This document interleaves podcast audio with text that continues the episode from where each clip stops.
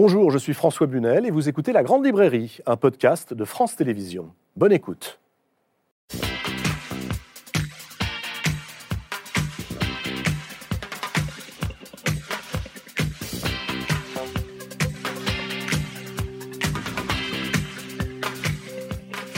Bonsoir, bonsoir à tous, bienvenue dans la Grande Librairie. Que faisons-nous lorsque nous prenons une décision? Ça nous arrive tous les jours, des décisions anodines, et puis, il y a le moment où nous devons prendre la décision qui engage tout notre être, qui engage l'autre aussi, qui engage peut-être même la société. Prendre une décision, ça révèle nos failles, mais aussi celles de la société. Et c'est précisément de ces failles et de ces fêlures dont parlent ce soir trois écrivains. De façon, vous allez le voir, très différente. J'accueille Karine Tuile, Emmanuel Carrère et Rachid Benzine. Bonsoir. Karine Tuile, bonsoir. Bonsoir François. Ravi de vous retrouver sur ce plateau après l'immense succès il y a deux ans des Choses humaines, euh, roman primé par le prix Goncourt des lycéens, adapté euh, au cinéma récemment par Yvan Attal. Vous publiez un nouveau roman qui passe au scalpel nos contradictions, mais également nos convictions. La décision raconte le choix que doit faire une juge d'instruction antiterroriste libérer ou non un jeune homme de retour de Syrie et qui se présente comme un repenti. Alors là où les choses se compliquent, grâce à Karine Tuile, eh bien c'est quand une histoire d'amour vient se greffer sur ce choix politique et social à faire. Bonsoir Rachid Benzine. Bonsoir. Très heureux de vous retrouver également sur ce plateau. Alors, on vous connaît, Rachid, comme islamologue et comme politologue, mais vous êtes surtout un excellent romancier et un conteur hors pair, à qui on doit de très beaux livres, notamment Lettre à Nour, qui est aussi une pièce de théâtre jouée dans de très nombreux pays, ou encore un livre de dialogue avec la rabbine Delphine Horviller. Vous publiez Voyage au bout de l'enfance, roman, bref, foudroyant, qui raconte euh, l'histoire d'un garçon de 10 ans qui aime euh, le foot, la poésie, mais dont la vie bascule le jour où ses parents décident de partir en Syrie combattre auprès de Daesh. Bonsoir Emmanuel Carrère. Bonsoir. Qu'est-ce que je suis content de vous avoir sur ce plateau. C'est toujours un plaisir d'y être, oui. Emmanuel Carrère, vous êtes l'auteur de livres qui ont tous rencontré et s'est mérité un immense succès. L'adversaire, d'autres vies que la mienne, Le Royaume, pour en citer quelques-uns. Mais vous êtes aussi cinéaste, double actualité pour vous aujourd'hui. D'abord ce film excellent, Wistreham, qui sort aujourd'hui au cinéma.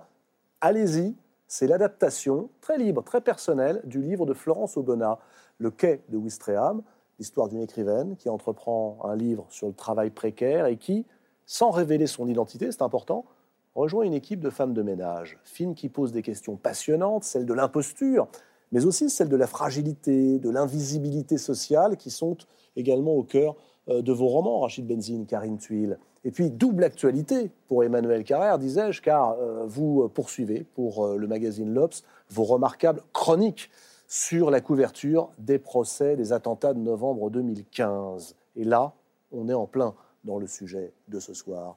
Euh, une question pour commencer cette émission. Pour quelle raison la justice intéresse-t-elle tant les écrivains, Emmanuel Carrère? Ah parce que c'est prodigieusement intéressant, tout simplement. Enfin, un, et d'ailleurs, toutes les formes de justice. A priori, la justice la plus spectaculairement intéressante, ce sont les assises. Les assises, ce sont des crimes, ce sont des, histoires humaines d'une très très grande euh, violence, où, où s'affrontent des... Enfin voilà, voilà c'est des trucs euh, très intenses, les assises. Mais même là, moi, je me suis occupé un peu de, de, petite justice, si vous voulez. Qu'est-ce que c'est la, petite bah, justice C'est les tribunaux d'instance. Les tribunaux d'instance, c'est vraiment les tribunaux de proximité. C'est là où moi, ce, dont je ce à quoi je m'étais intéressé très techniquement, c'est la façon dont on s'occupe des dossiers de surendettement. Mmh. Alors là, c'est vraiment la, justice euh, modeste à laquelle personne s'intéresse. Et même ça, c'est extrêmement intéressant. Alors, il y a, y, a, y a, moins de dramaturgie, mais il y a vraiment cette question, euh, c'est quoi rendre la justice quoi? Et c'est... Euh, et alors là, dans cette histoire du, là, c'est l'inverse. Autant, voilà, il y a la toute petite justice. Là, c'est une espèce de justice, euh, celle qui se déploie euh, au palais de justice hein, de, Paris en ce moment. C'est une justice euh, bah, hors norme, comme on mmh. dit, Euh, c'est neuf mois de, procès, c'est 1800 parties civiles, 350 avocats, c'est 14 accusés. Enfin, c'est un truc, c'est gigantesque. Suffisamment gigantesque pour vous donner envie de la raconter. Alors, au quotidien, quasiment. Oui, oui. Enfin, je pense que depuis depuis le début, c'est-à-dire depuis quatre mois, j'ai peut-être manqué deux ou trois jours. Quoi. Mm. C'est, euh, non, c'est, c'est, euh, c'est quelque chose qui mérite d'être, euh, d'être suivi. C'est, une espèce de traversée hein, quand même d'avec, mm. qu'on fait avec tout un, tout un groupe de gens quoi, qui, sont, qui sont là, qui sont enfermés dans cette boîte à essayer de... Il y a quelque chose qui est... Qui est Au fond, c'est comme si on passait neuf mois à essayer de déployer dans tous les sens, sous tous les points de vue, ce qui s'est passé en quelques heures.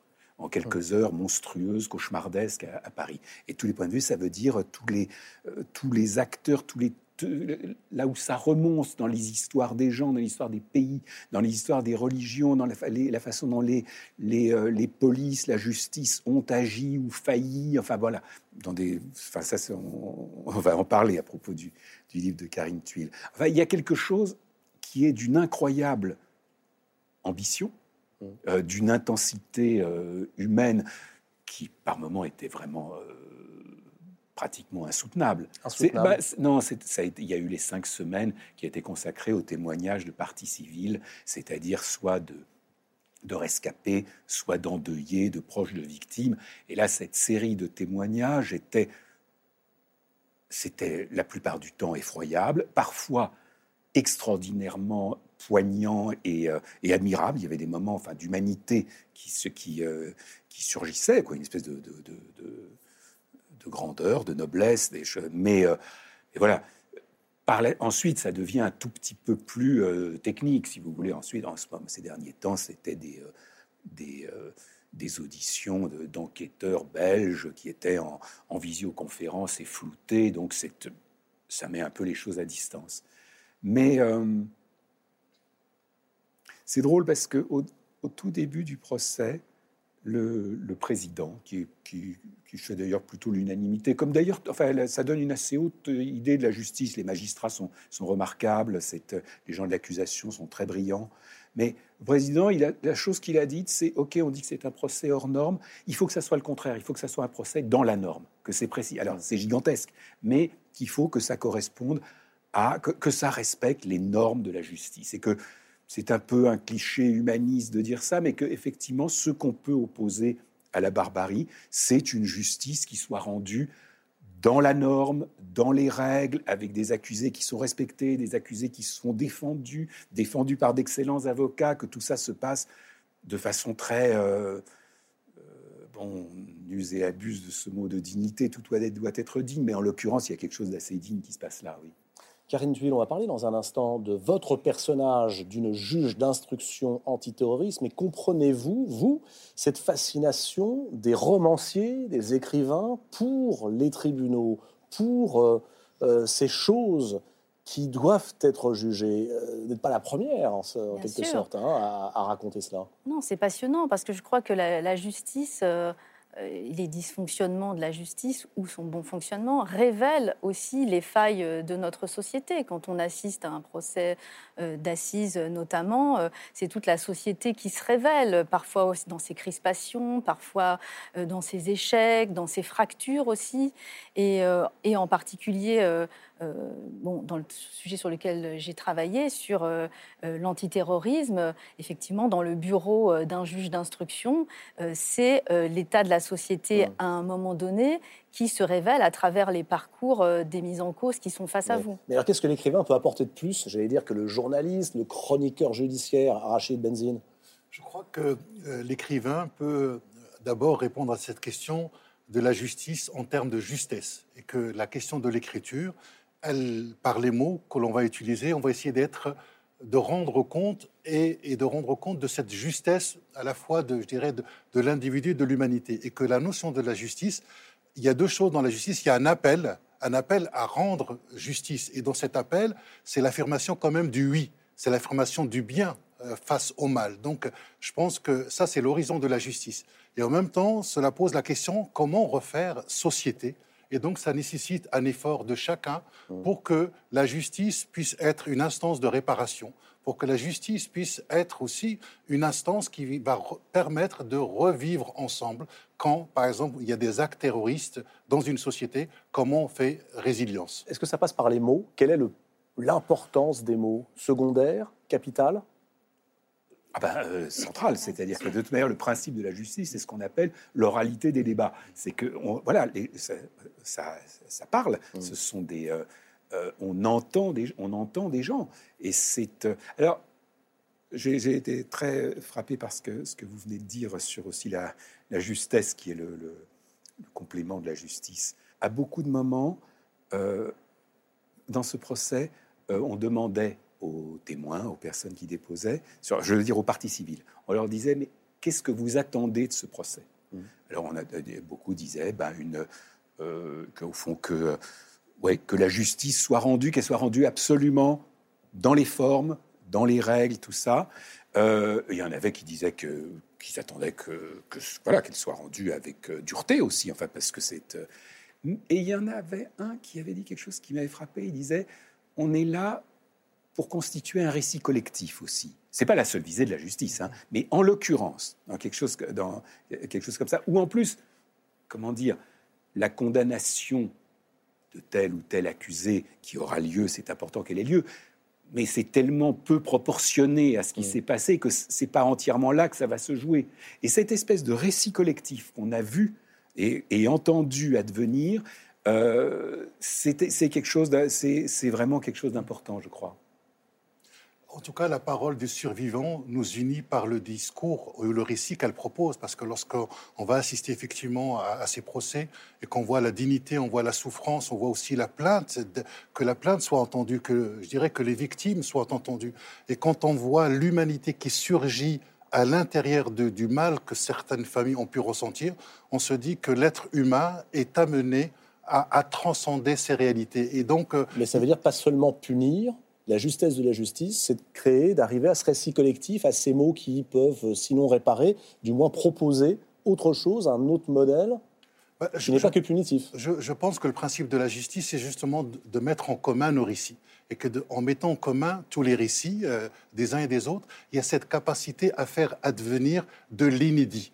Et je pense qu'on euh, gagnerait beaucoup à aller dans les procès parce qu'on verrait, on verrait qu'il y a mm. quelque chose d'une traversée de la nuit. À ce moment-là, il, y a des, il y a des paroles, il y a des mots qui se disent et qui, d'un seul coup, nous donnent envie de, de, croire dans la société. Et je crois que face au mal, nous n'avons pas autre chose que les mots à proposer aller dans les procès. Karine Tuile, c'est ce que vous faites. Et depuis longtemps, hein, ce n'est pas la première fois que vous écrivez sur ce sujet. Mais là, je crois que vous avez réussi un coup de maître. Comment savoir quelle décision est la bonne? Tiens, dans votre vie privée, par exemple, dans votre vie amoureuse, partir, rester, mais aussi dans votre vie professionnelle. Si vous étiez juge d'instruction au pôle antiterroriste, par exemple, que vous deviez décider si vous remettez en liberté ou si vous condamnez à la prison un jeune homme de 23 ans, qui est certes parti en Syrie, mais qui en est revenu, qui se présente comme un repenti, qui donne toutes les garanties, que feriez-vous En sachant que la prison, c'est aussi le lieu de la radicalisation, c'est aussi le risque de briser un homme de façon irrémédiable, eh bien, c'est l'une des questions qu'explore avec beaucoup de finesse ce roman, La décision, roman qui vient de paraître aux éditions Gallimard et qui met en scène une juge d'instruction antiterroriste face à ces décisions.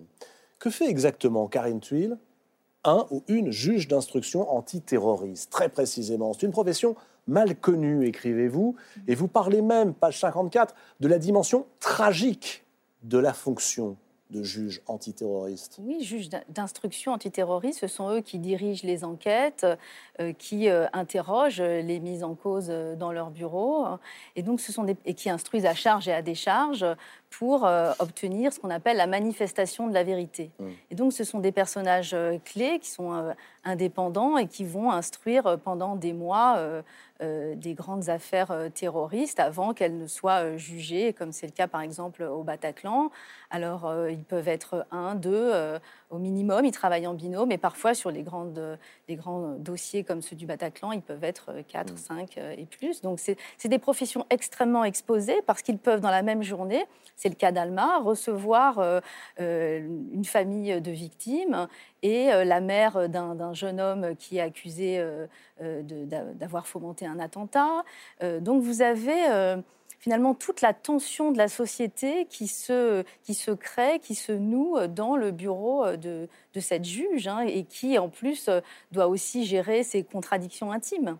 C'est peut-être ça hein, la réussite du roman, c'est qu'on ne parle plus de la justice en réalité, mais on parle de ceux et de celles qui doivent la rendre, c'est-à-dire ces hommes et ces femmes qui ont des vies d'hommes et de femmes, qui ont aussi des sentiments, qui ont des vies conjugales parfois compliquées, des vies euh, personnelles, euh, en montagne russe également.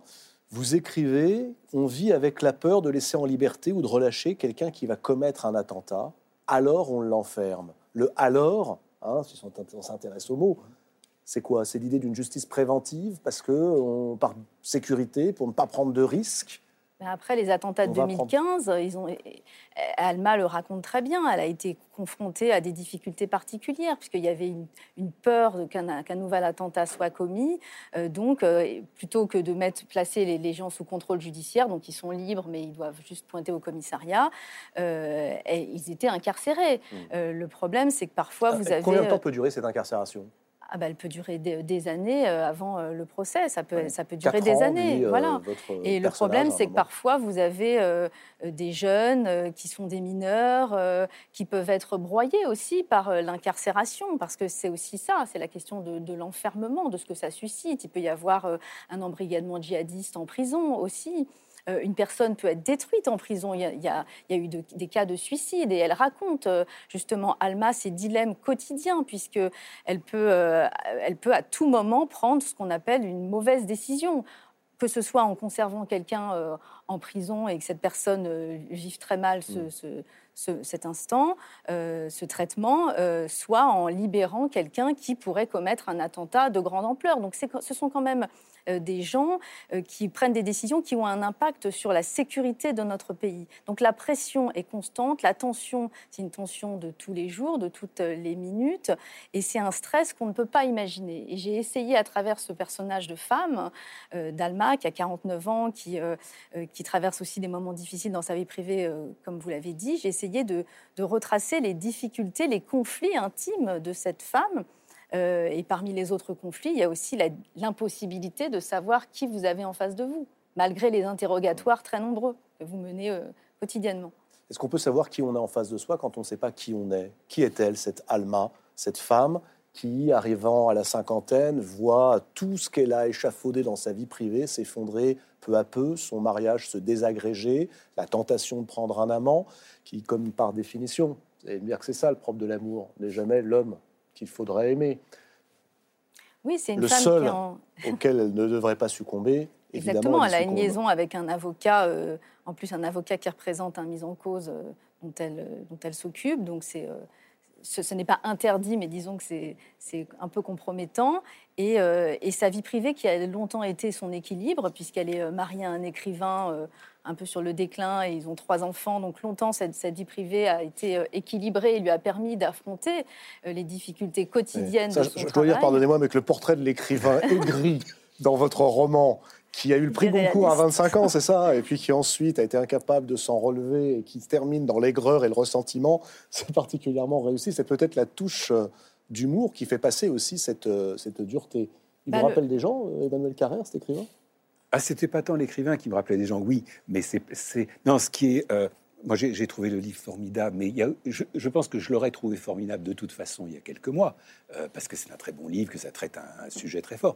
Il se trouve que depuis quelques mois, je suis un peu plus familier euh, des matières dont il est, dont il est question, et euh, ça m'a permis de mesurer l'extraordinaire qualité de l'information quoi, dans ce livre. C'est vraiment tout se tient. Et quand vous dites reconnaître, je pense que c'est pas un livre à clé, mais je veux dire, on peut mettre sur chaque personnage mm. de juge ou d'avocat plus, pas un, mais au moins plusieurs visages. Qu'on dit que, je veux dire, on, peut à la sortie se, dire, tiens, ça, ça, ça ouais, non, mais je veux dire, il y en a pas 50 000 en plus de juges antiterroristes. On a dû voir côtoyer les mêmes, quoi. Mm. Euh, mais c'est vraiment le livre est très, très, très, euh, euh, très. c'est plus que documenté. C'est pas comme quelqu'un qui aurait juste. On sent que vous avez côtoyé, compris. C'est très, c'est vraiment très, très fort ça. Vous superposez hein, euh, deux drames, finalement, la question de savoir euh, quelle bonne décision prendre dans sa vie. Est-ce que je dois quitter mon mari? Est-ce que je dois poursuivre cette liaison avec euh, cet homme que j'aime? Et à côté de cela, quelle décision dois-je prendre? Dois-je libérer ce jeune de 23 ans qui rentre de Syrie et qui est, semble-t-il, sincèrement repenti? D'ailleurs, les avis sont tous très favorables. Euh, il y a un passage que j'ai trouvé absolument remarquable, c'est cette joute oratoire entre euh, l'avocat et, la juge. Euh, quand on fait de la prison préventive, est-ce qu'on cède, Karine Tuile, comme le dit un de vos personnages, à l'opinion publique? Est-ce que ça n'est plus de la justice, mais du populisme pénal? Alors ça, c'est une défense euh, d'avocat euh, typique. Euh, mais, c'est aussi une vraie question. Sur ce, plan-là, j'avoue que je suis plutôt du côté d'Alma, du côté de la juge, parce que évidemment qu'il a ses arguments et elle les entend, il fait son métier, mais elle, elle a quand même une pression énorme qui est aussi quand même à un niveau même étatique, parce que personne n'a envie qu'il y ait un nouvel attentat en France, donc elle a une pression, elle a une pression de de toutes les minutes. Si elle, si elle libère quelqu'un qui commet un attentat, c'est un drame pour elle. Donc euh, euh, finalement, euh, même si elle a elle est tentée. D'ailleurs, elle va finalement aussi quand même prendre cette décision. lui, il a ses arguments, mais ça reste un avocat. Il fait son métier. Il Parmi les arguments, il y a aussi la tentation d'endosser le rôle du justicier, c'est-à-dire ne plus rendre justice, mais faire justice. Vous la comprenez Vous le comprenez cet argument? Alors, elle, ça, c'est un élément qui est très important, je trouve, dans le travail des juges. C'est ce désir d'être toujours juste. C'est ce désir de, de ne jamais euh, être partial, de, de considérer l'autre euh, mm. euh, comme un monstre. Ou, et ça, c'est quelque chose qui est constant. Donc même dans les moments où elle a cette, ces, divergences avec cet avocat qui, lui, évidemment, veut, veut que son client soit, passé, soit placé sous contrôle judiciaire, elle a le souci constant d'être juste. Ça, cette humanité euh, du juge, enfin en particulier du juge d'instruction euh, face à la personne qu'il, du juge d'instruction antiterroriste face à la personne qu'il a, a en face de lui, c'est quelque chose que j'ai, ressenti à, à tous les moments du travail. Quand, vous vous interrogez, Karine Tuile, dans le roman, la question de l'emprisonnement, maintenir en prison ou alors condamner à la prison une personne, on a le sentiment qu'en réalité, il y a d'un côté le camp de ceux qui pensent qu'il faut punir préventivement tous les suspects parce qu'ils peuvent passer à l'acte à leur tour. Euh, et puis de l'autre, ceux qui se rangent derrière cette phrase de Michel Foucault. Il est laid d'être punissable, mais peu glorieux de punir. Est-ce que cette opposition euh, alors, est schématiquement une opposition droite-gauche qui déchire encore la société actuelle?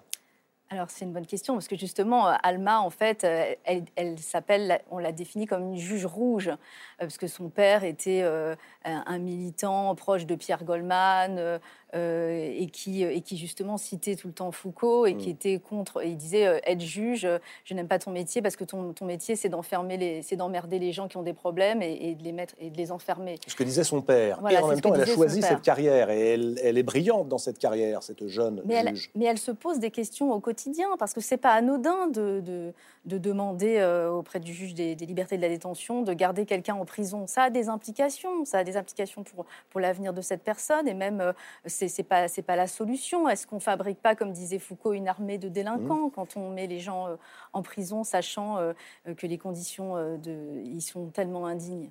Elle se pose des questions, mais elle dit quand même, vous lui faites dire, page 119, j'étais convaincu, sans pouvoir le dire publiquement, de l'inutilité, voire de la dangerosité de l'emprisonnement pour certains profils.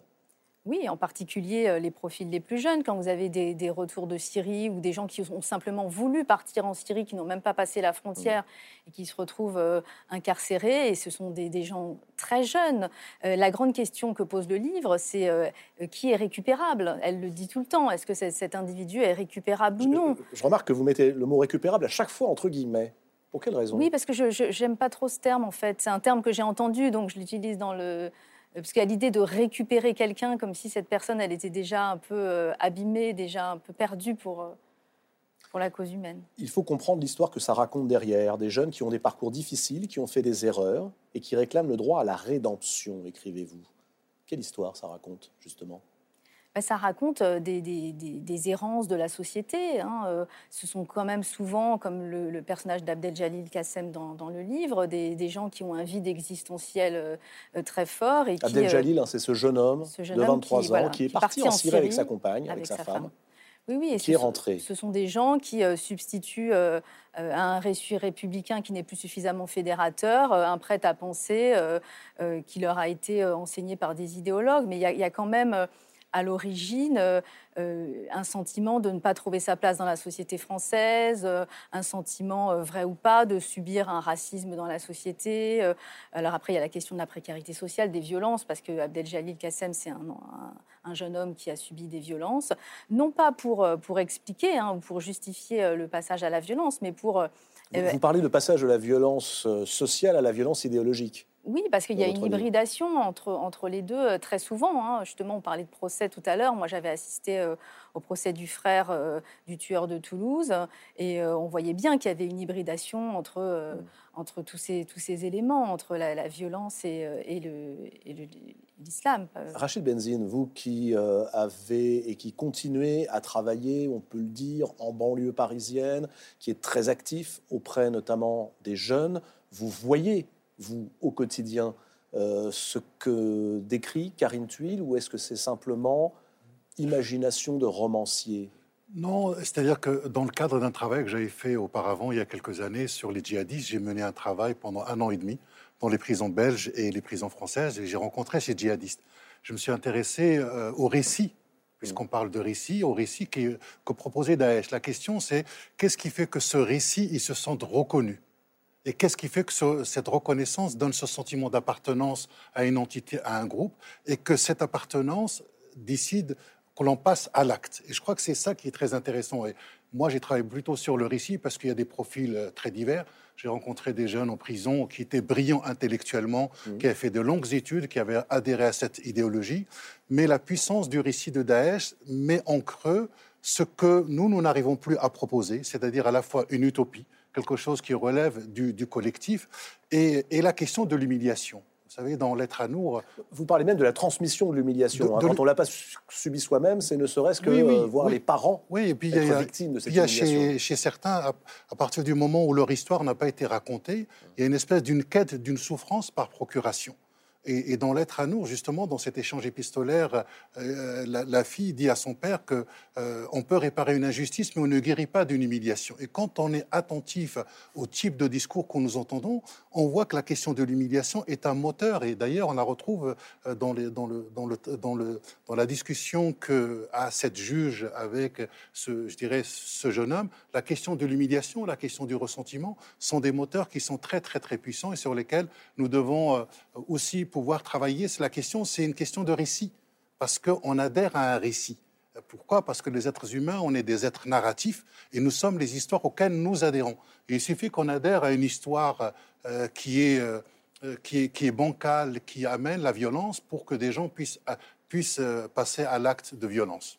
Votre personnage, Karine Thuil, Abdel Jalil, donc ce jeune homme sur le sort duquel il faut statuer, il a 23 ans, dit, page 69, ceci. J'ai fait des erreurs, je le reconnais, je les assume. Je suis parti en Syrie avec ma femme par idéal et je me suis retrouvé dans un cauchemar. Je ne suis pas un terroriste. Que faire de ces déclarations? Que faire d'un jeune homme de 23 ans qui dit cela? Est-il sincère?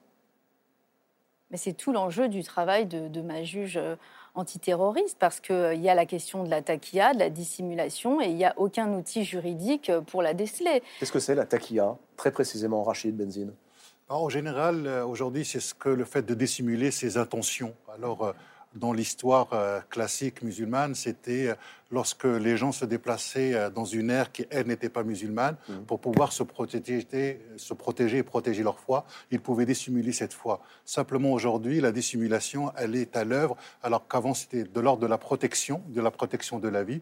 Aujourd'hui, cette dissimulation, elle peut donner la mort. Comment la déceler quand on est une juge et que tout ce que vous avez décrit repose sur vos épaules alors c'est impossible. Après, vous avez les interrogatoires, vous pouvez demander des expertises, euh, mais c'est déjà arrivé par le passé que des, gens passent entre les mailles du filet et en fait, euh, ils arrivent à, tromper tout le monde, y mm. compris euh, voilà, les, experts psychiatres. Parce que la juge, elle va, elle va quand même, Alma, elle reconstitue le parcours de, cet homme. Hein. Elle commence par l'interrogatoire de grande identité pour savoir comment il a grandi, comment il a été élevé, quel est son parcours idéologique, euh, comment il vit. Là, il a un bébé. Donc, tous ces éléments rentrent en, compte quand elle va prendre sa décision. Mais après, évidemment, elle le dit, l'être qu'elle a face à elle reste un bloc d'opacité. elle ne peut pas cerner. On ne peut jamais cerner l'intention de quelqu'un. C'est ça aussi la force de l'être humain. Et pourtant, il faut prendre une décision. Alors le critère, que devient-il? On a le sentiment à vous lire que quand on n'arrive plus à comprendre la complexité des êtres humains, c'est leur histoire ou le récit de leur histoire qui nous permet euh, d'être le critère. Je lis page 111 cette déclaration de votre juge, Alma. Je finis par me convaincre que je dois le juger pour ce qu'il a fait et non pour la crainte qu'il m'inspire. Exactement. Elle, On pourrait dire que c'est une, bonne décision. Faire, Mais oui, bien sûr, elle, Se, elle, se, elle se fie à des éléments euh, euh, invisible. Enfin, elle a des charges. Elle instruit vraiment à charge et à décharge. Il faut qu'il y ait des charges. Sinon, sinon c'est de l'instrumentalisation politique. C'est ça le risque aussi. C'est que elle est dans ce qu'on appelle les choses humaines. Elle reste du côté de l'humanité. A-t-elle raison ou a-t-elle tort? Toujours. Elle reste toujours du côté de, l'humain. Elle, euh, elle le dit d'ailleurs dans, dans, le livre. Hein, euh, mmh.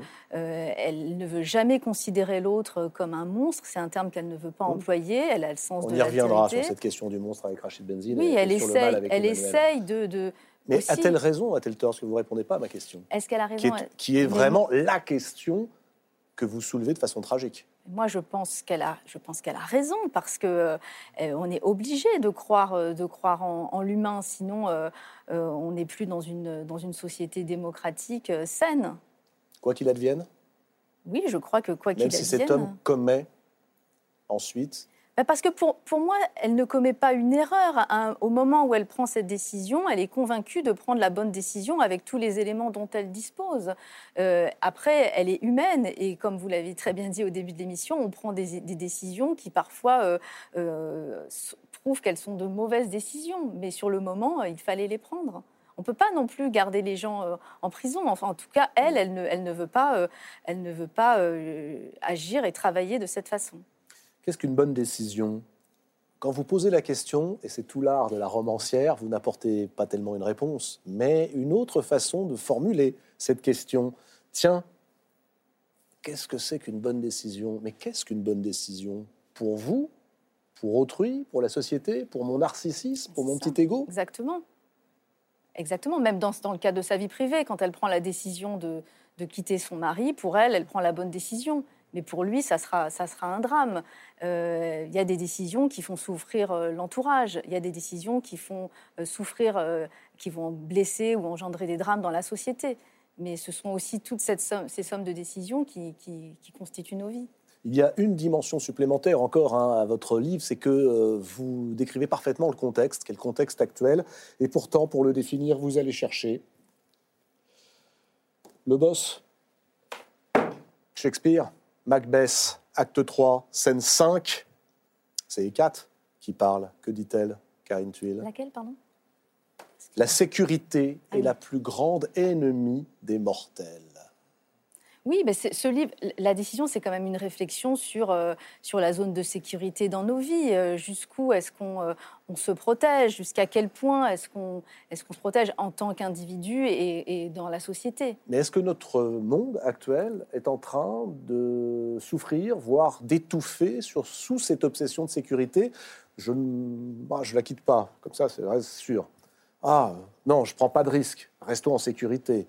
Ah non, non, non, j'écris pas ce livre parce que, attention, ça pourrait blesser. restons du côté de la sécurité. Prenez surtout pas cette décision, Emmanuel.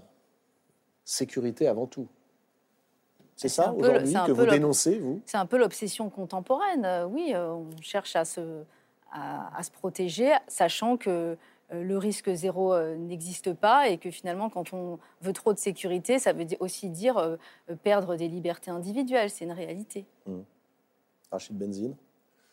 Oui, je, pense que nous sommes aujourd'hui traversés par ce débat et que la question de la, sécurité versus liberté pose la question du droit. avec la question de la décision de la, juge qui doit juger selon le droit. Pourquoi? Parce que le droit, c'est notre valeur cardinale dans une société. Et lorsque une société euh, ne veut, se passer complètement du droit pour, euh, pour se venger, pour punir sans tenir compte du droit, bah, ça devient une, une société qui n'a plus de, de fondation.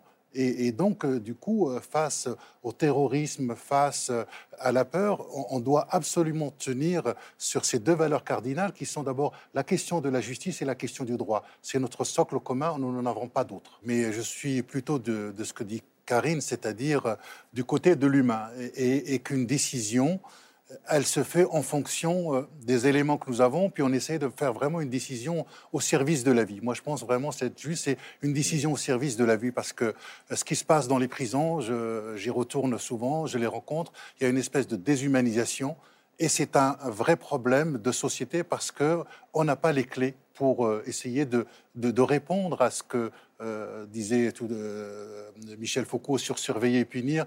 Euh, est-ce qu'on est simplement sur la punition, sur la prévention? Qu'est-ce que nous voulons comme société et qu'est-ce que nous voulons comme réparation? Et mm. comment avoir une justice qui soit capacitaire, c'est-à-dire qui remet en capacité les gens? C'est ça dont nous avons besoin et pas simplement dans une logique de peur, de punition, de sécurité, dans une espèce de forteresse où on a l'impression de venir d'être dans une espèce de forteresse assiégée qui va venir par étouffer ce que nous sommes et, étouffer l'héritage de cette société qui est d'abord un héritage des Lumières, un héritage euh, humaniste et que face à cette violence, face au terrorisme, c'est ce oui, cette attestation d'un oui, la vie est bonne et elle vaut la peine d'être vécue. C'est très juste. Il y a vraiment une opposition des valeurs, en fait, parce que vous êtes face à des gens euh, qui sont animés d'une pulsion de mort, qui non seulement recherchent la mort, mais qui aiment la mort. Et Alma, euh, un peu guidée aussi par son mari, parce qu'il c'est un, ancien juif orthodoxe qui lui dit tu choisiras la vie selon le message du judaïsme. Euh, elle, elle est résolument du côté de la vie. Et c'est vrai que c'est des, oppositions de valeurs euh, entre la mort et la vie euh, qui sont quand même constitutives aussi de, ces êtres que sont les, les personnages du roman. C'est peut-être ça au fond, la bonne décision, celle qui est dictée par la force de la vie et non pas par la fascination pour la mort. Oui, tout à fait. Mais quand vous avez face à vous des gens qui aiment la mort, c'est très compliqué parce qu'il y a une incompréhension euh, totale. Et vous, que feriez-vous? La décision de Karine Tuile, remarquable roman, très fort, et qui vient de paraître aux éditions Gallimard. On va parler maintenant d'un tout petit livre. Incroyable, hein, parce qu'il est tout petit, très court, moins de 100 pages, et il est bouleversant. Parfois extrêmement violent. C'est un conte des temps modernes, pour dire justement la violence, l'absurdité de la guerre, quel que soit le camp dans lequel on finit par se retrouver. Une histoire racontée à hauteur d'enfant. Il s'appelle Fabien, il a 6 ans quand débute cette histoire. C'est un petit garçon heureux, il aime le foot, la poésie, mais sa vie bascule lorsque ses parents rejoignent la Syrie. Et pendant 4 ans, il sera témoin de ce qui se déroule dans les camps d'entraînement de Daesh, puis dans les camps d'internement où l'on entasse les prisonniers. Voyage au bout de l'enfance vient de paraître, aux éditions du Seuil. Rachid Benzine, je vous avoue que j'ai été saisi par votre livre. Pour quelle raison avez-vous choisi un enfant pour parler du terrorisme et de la guerre. Parce que je, trouve que, euh, en fait, il y a beaucoup de choses qui ont été écrites sur Daesh, sur la guerre, et, moi-même, euh, j'en ai écrit, mais j'essayais de trouver euh, ce que pourrait nous dire aujourd'hui un enfant qui se retrouve aujourd'hui dans les camps et qui vient nous rappeler quelque chose que nous avons oublié de fondamental, c'est d'abord cette idée de l'émerveillement et en même temps de ce que nous laissons faire au monde. Et donc, du coup, j'avais besoin d'une voix qui soit la plus juste possible et qui fait que chaque lecteur va être interpellé, soit parce qu'on a des enfants, soit parce que, en fait, on n'a jamais fini avec l'enfance, cette enfance que nous portons et qui nous porte. Et la question, c'est qu'est-ce que nous faisons de cela? Tout à l'heure, nous parlions de la justice. Aujourd'hui, nous avons des centaines d'enfants français qui sont dans ces camps. Qu'est-ce que nous faisons puisque nous refusons aussi euh, non seulement de pouvoir juger leurs parents en France, mais nous les laissons aussi dans ces camps où il y a une, vraie déshumanisation. On va en parler justement, mais l'enfant, c'est aussi euh, l'opposé du héros, de l'héroïne de Karine Tuile. C'est celui qui ne décide pas c'est celui qui ne choisit pas. Absolument, parce que Fabien est au CE2, il y a son professeur qui lui dit, écoute, Fabien révise euh, tes, leçons, il s'appelle Monsieur Tanier, pour euh, réciter ses poèmes devant la classe. Et, euh, ce qu'il adore faire d'ailleurs. Ce qu'il adore, ce qu'il adore faire. Et il y a une décision qui est prise par les parents qui décident de partir en Syrie, alors que lui, il n'a rien demandé. Et il se retrouve victime de cette décision, de la folie, d'une raison qui devient déraisonnable de ses parents euh, pour euh, un paradis qu'on leur a vendu. Et au bout de ce voyage, ils finiront par trouver l'enfer. Ses parents, écrivez-vous, sont français. Ils ont eu cet enfant, Fabien, avant de se convertir à l'islam. Pourquoi se convertissent-ils? Bah, Les conversions sont multiples, mais vous avez beaucoup de gens qui, euh, qui parfois y trouvent de la spiritualité. Vous avez des gens qui cherchent un groupe. Vous avez des gens qui cherchent une communauté. Euh, qui cherchent une communauté de frères et de sœurs. Euh, parfois, cette religion leur parle ou l'idéologie euh, leur parle. Et, ce qui est très intéressant, c'est que de voir les religions comme des langues, il y a des langues qui parlent plus à l'un ou à l'autre. C'est ce qui explique les phénomènes de conversion. Mais comment passe-t-on de ce besoin de spiritualité rassasié par une conversion au choix de quitter la France, d'aller en Syrie et en Syrie d'aller combattre pour Daesh? Ben, C'est c'est à la fois un certain nombre de discours qu'on entend depuis un certain nombre d'années sur la question du ressentiment, sur la question de l'humiliation, sur le fait que certains n'ont pas leur place, et on leur promet de l'autre côté une utopie, un lieu où ils pourront s'épanouir euh, en tant que musulmans, en ayant cette éducation musulmane, sans avoir à se justifier par rapport au fait d'être simplement musulman. Donc c'est euh, une spiritualité, mais aussi euh, un djihadiste qui se nourrit du désespoir. Oui, en tout cas, c'est. Euh, D'un vide existentiel. Oui, en, tout cas, cette euh, spiritualité ou cette mystique ou un élan qui peut très vite se tourner euh, en une idéologie par la construction d'un ennemi, d'un nous et d'un eux. Est-ce que la question qu'évoquait Karine Tuil, c'est-à-dire cet amour de la mort, est aussi présent ou est-ce que vous l'évacuez? En tout cas, au moment où on parle de la conversion et puis ensuite du départ vers la Syrie en tout cas, ceux que j'ai rencontrés en prison, c'était plutôt des gens euh, qui, faute de donner un sens à leur vie, cherchaient à donner un sens à leur mort.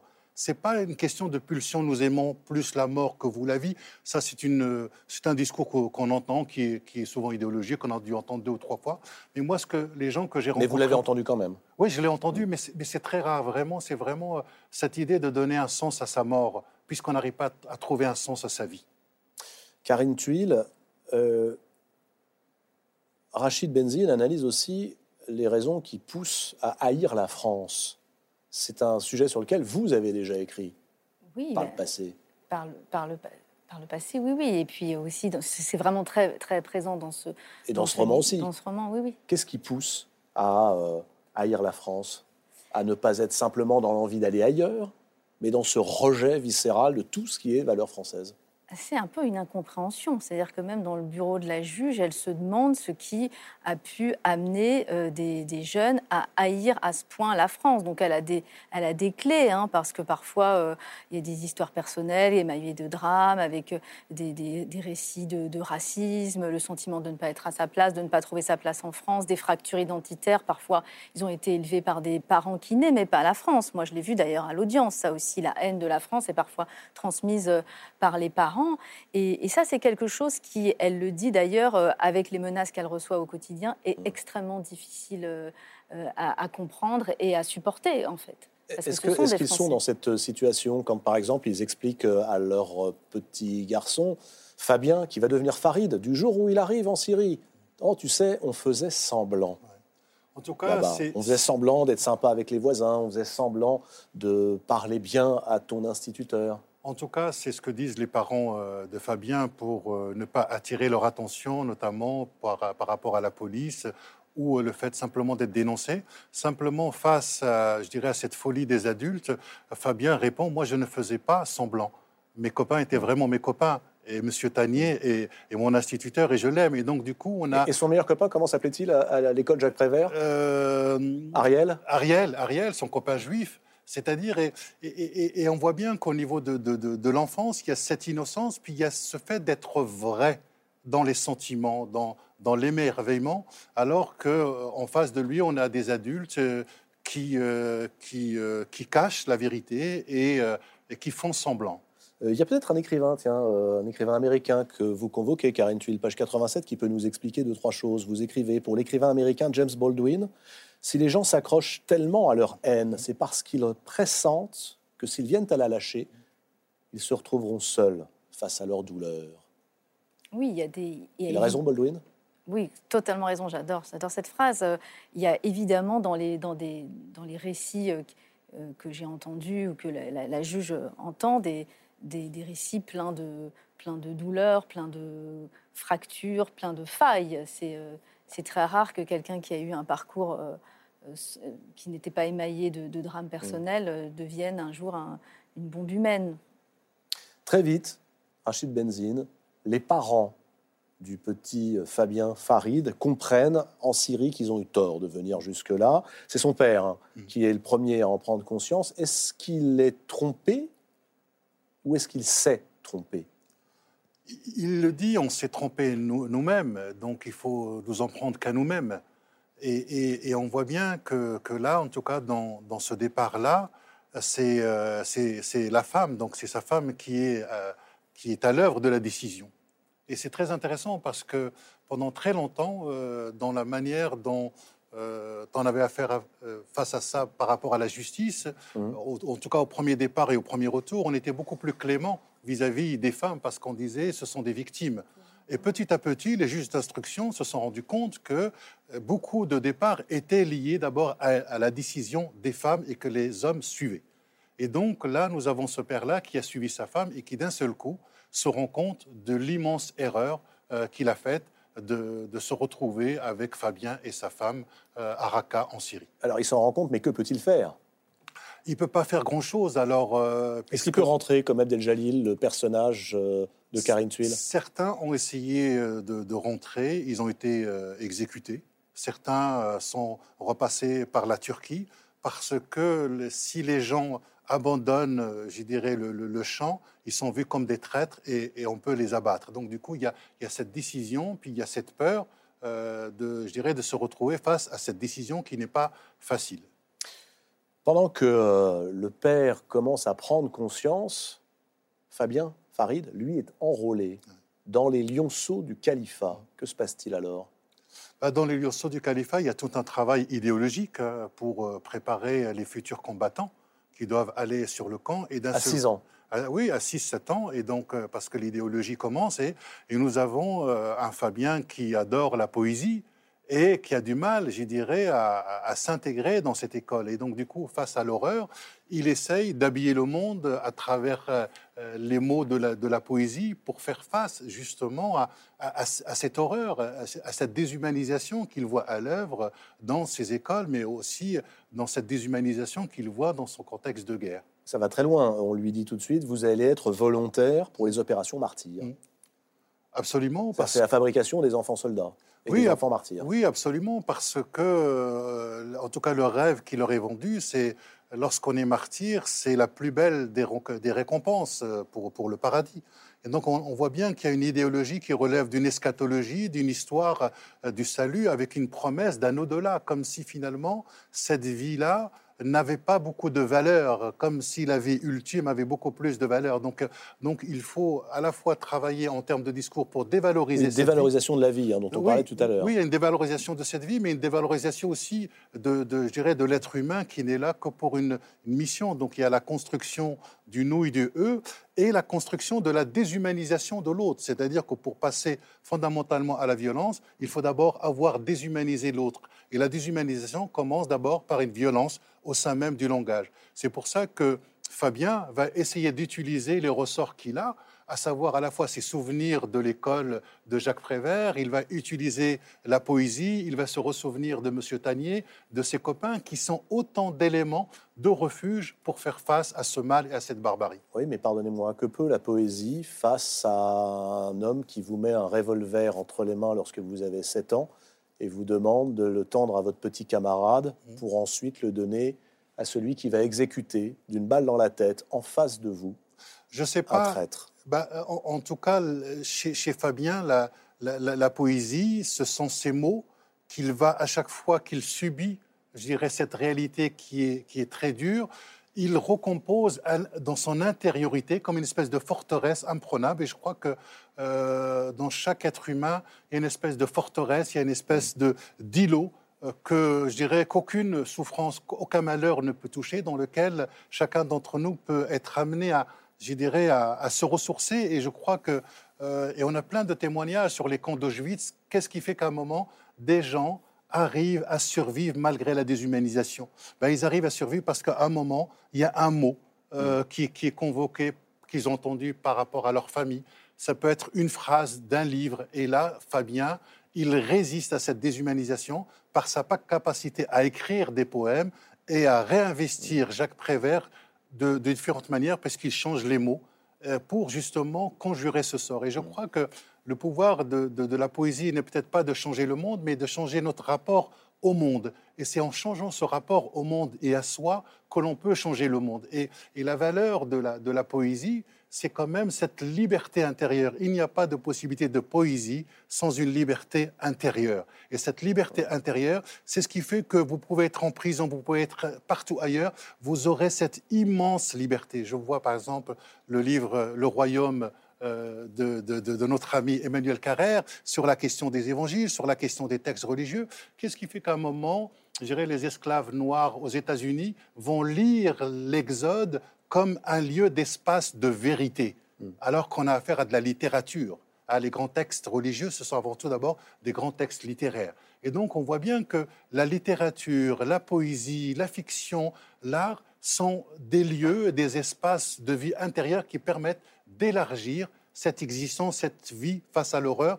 Et Dieu sait qu'on manque cruellement de poésie aujourd'hui. Et c'est pas pour rien que moi je, euh, j'ai cette anecdote. Moi, je suis arrivé en France à l'âge de 7 ans. Je me rappelle la première poésie du Maroc. Du Maroc. La première poésie que j'ai apprise à Trappes, c'était Jacques Prévert. C'était en sortant de l'école. Nous avons rencontré un grand chemin de fer qui nous a emmenés tout autour de la terre. Donc, euh, qui d'entre nous ne se souvient pas d'une poésie qu'il a apprise? Et donc, on voit bien que là, il y a quelque chose qui relève de, de l'enfance.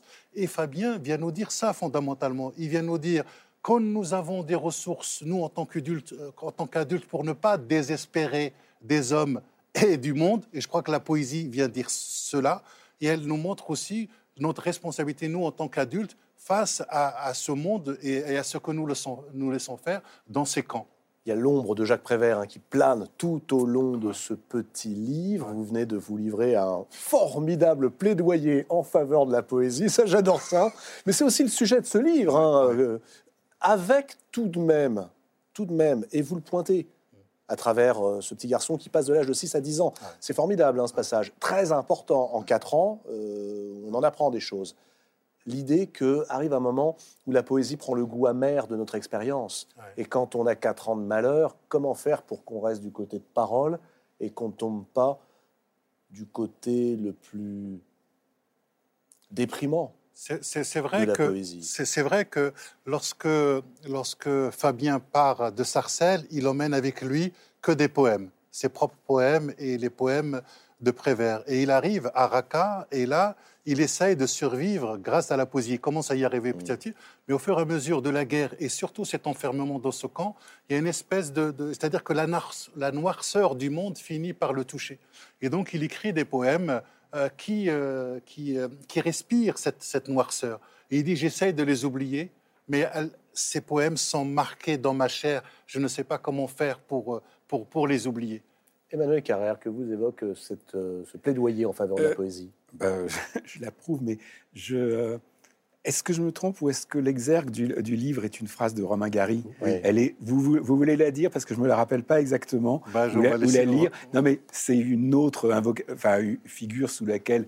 Euh, voilà, parce que aussi c'est dans la vie devant soi, non? Oui, la vie devant soi. C'est la voix du petit Momo, quoi. Oui, absolument. qui est euh, qui correspond exactement à tout ce que vous dites, qui peut être là, qui est la voix de votre de votre petit euh, Fabien, Farid, quoi. C'est quoi la phrase? Dites-la. Quand je serai grand, j'écrirai moi aussi Les Misérables. Parce que parce que c'est ce qu'on écrit toujours quand on a quelque chose à dire. Ouais. Oui. Alors vous, vous avez fait l'inverse, c'est-à-dire que Les Misérables, c'est quand même 2000 euh, pages, vous, 75. Enfin, 85. Oui.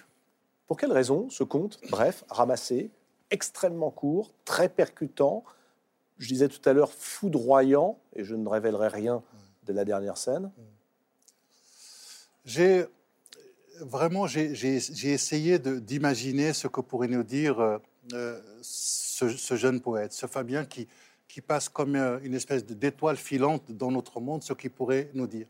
Et je crois que l'essentiel n'a pas besoin de 400 pages. L'essentiel peut être dit très rapidement, de manière très succincte, avec une image et surtout une émotion. Moi, ce que je cherche dans, l'écriture, c'est d'abord cette émotion euh, pour euh, toucher le corps, pour toucher le sensible, pour le, remettre en marche. Et, remettre aussi en marche, je dirais, cette bienveillance dont nous avons besoin, parce que laisser des gamins aujourd'hui mourir dans ces camps est inadmissible. Alors ces camps, ce ne sont pas seulement les camps de Daesh, ce sont aussi les autres camps. Euh, à un moment, la mère et le fils se rendent. Ils se rendent et ils sont immédiatement internés au Kurdistan. Que se passe-t-il à ce moment-là? Quelle est la condition quotidienne de vie dans ces camps? Ce sont des conditions qui sont très difficiles. Euh, les conditions d'hygiène ne sont pas du tout à la hauteur de ce que l'on pourrait espérer. Il y a des maladies euh, qui, qui, surviennent.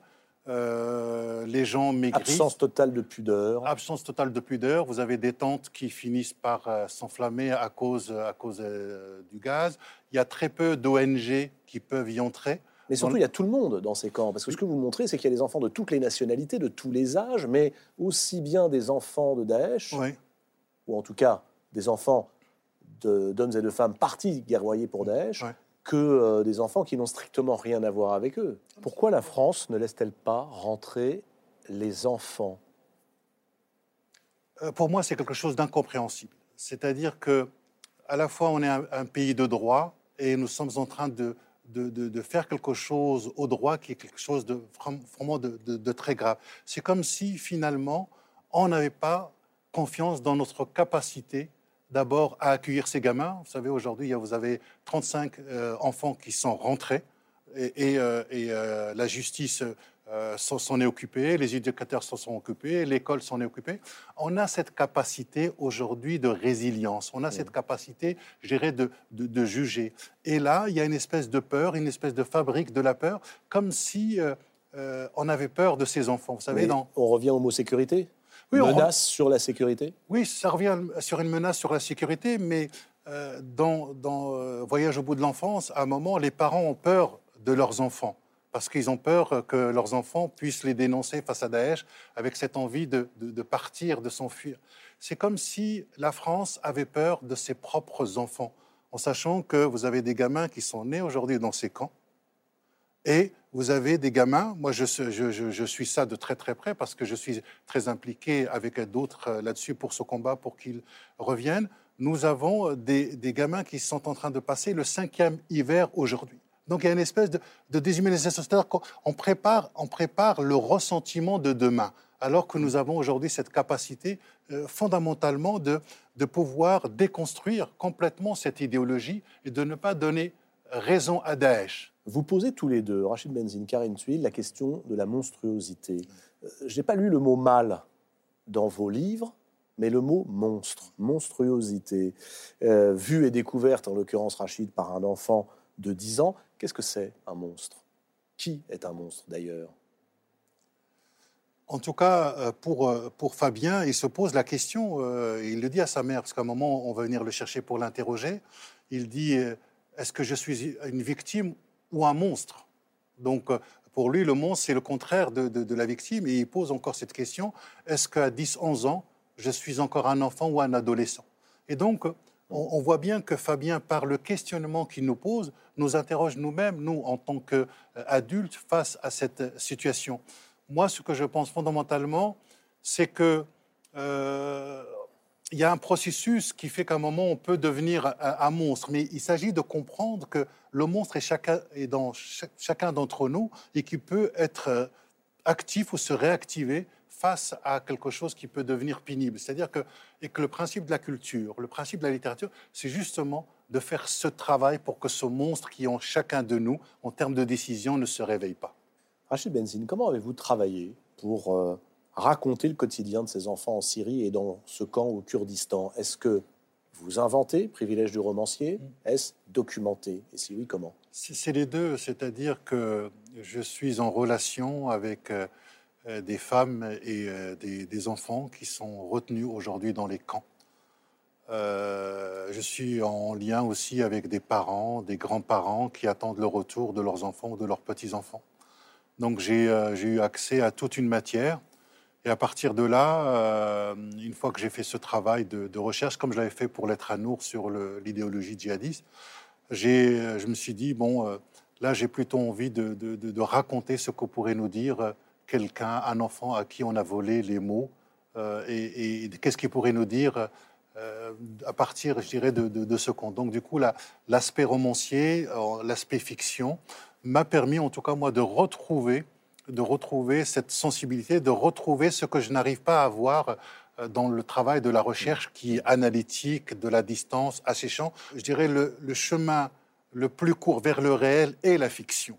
Par le truchement de la fiction, par la, manière d'habiller à travers les mots la littérature, euh, la littérature va nous permettre de, de, de dire l'indicible, de, de, voir ce que l'on refuse de voir ou d'entendre ce que l'on refuse d'entendre. Parce que à travers la la traversée de cette nuit que fait Fabien, il voit quelque chose. Il voit de la lumière. Il voit de la lumière là où il y a de l'horreur. Et donc, pour nous, en tant qu'adultes, on doit se dire qu'est-ce qui fait qu'un gamin de 6, 8 ans ou 10 ans arrive à, croire encore en l'humain, puisque dans le camp, il rencontre un homme formidable qui s'appelle Balaban. Et d'un seul coup, il y, a, quelque chose avec cet adulte qui, va, pouvoir s'effectuer. On a Fabien qui est dans ce camp et il voit les gamins dans un tel état, il essaye de, d'inventer des pièces de théâtre pour poétiser l'existence. Et me revient fondamentalement ce, je dirais, ce vers d'Olderlin, euh, le, le, poète allemand, il y a deux siècles, il disait L'homme habite poétiquement le monde. Habiter poétiquement le monde, c'est ce que propose Rachid Benzine dans ce petit livre formidable, Voyage au bout de l'enfance, qui paraît aux éditions du Seuil. Je vous propose maintenant de faire euh, un détour par une librairie, librairie indépendante évidemment, cette semaine, euh, cap sur Schiltigheim, euh, en Alsace. La librairie de Schiltigheim, c'est Totem, et depuis dix ans, elle est animée par une jeune femme à l'énergie vagabonde qui s'appelle Eugénie Coll. Son portrait est signé Inès de la mode Saint-Pierre. Regardez, on se retrouve avec Emmanuel Carrère dans un instant.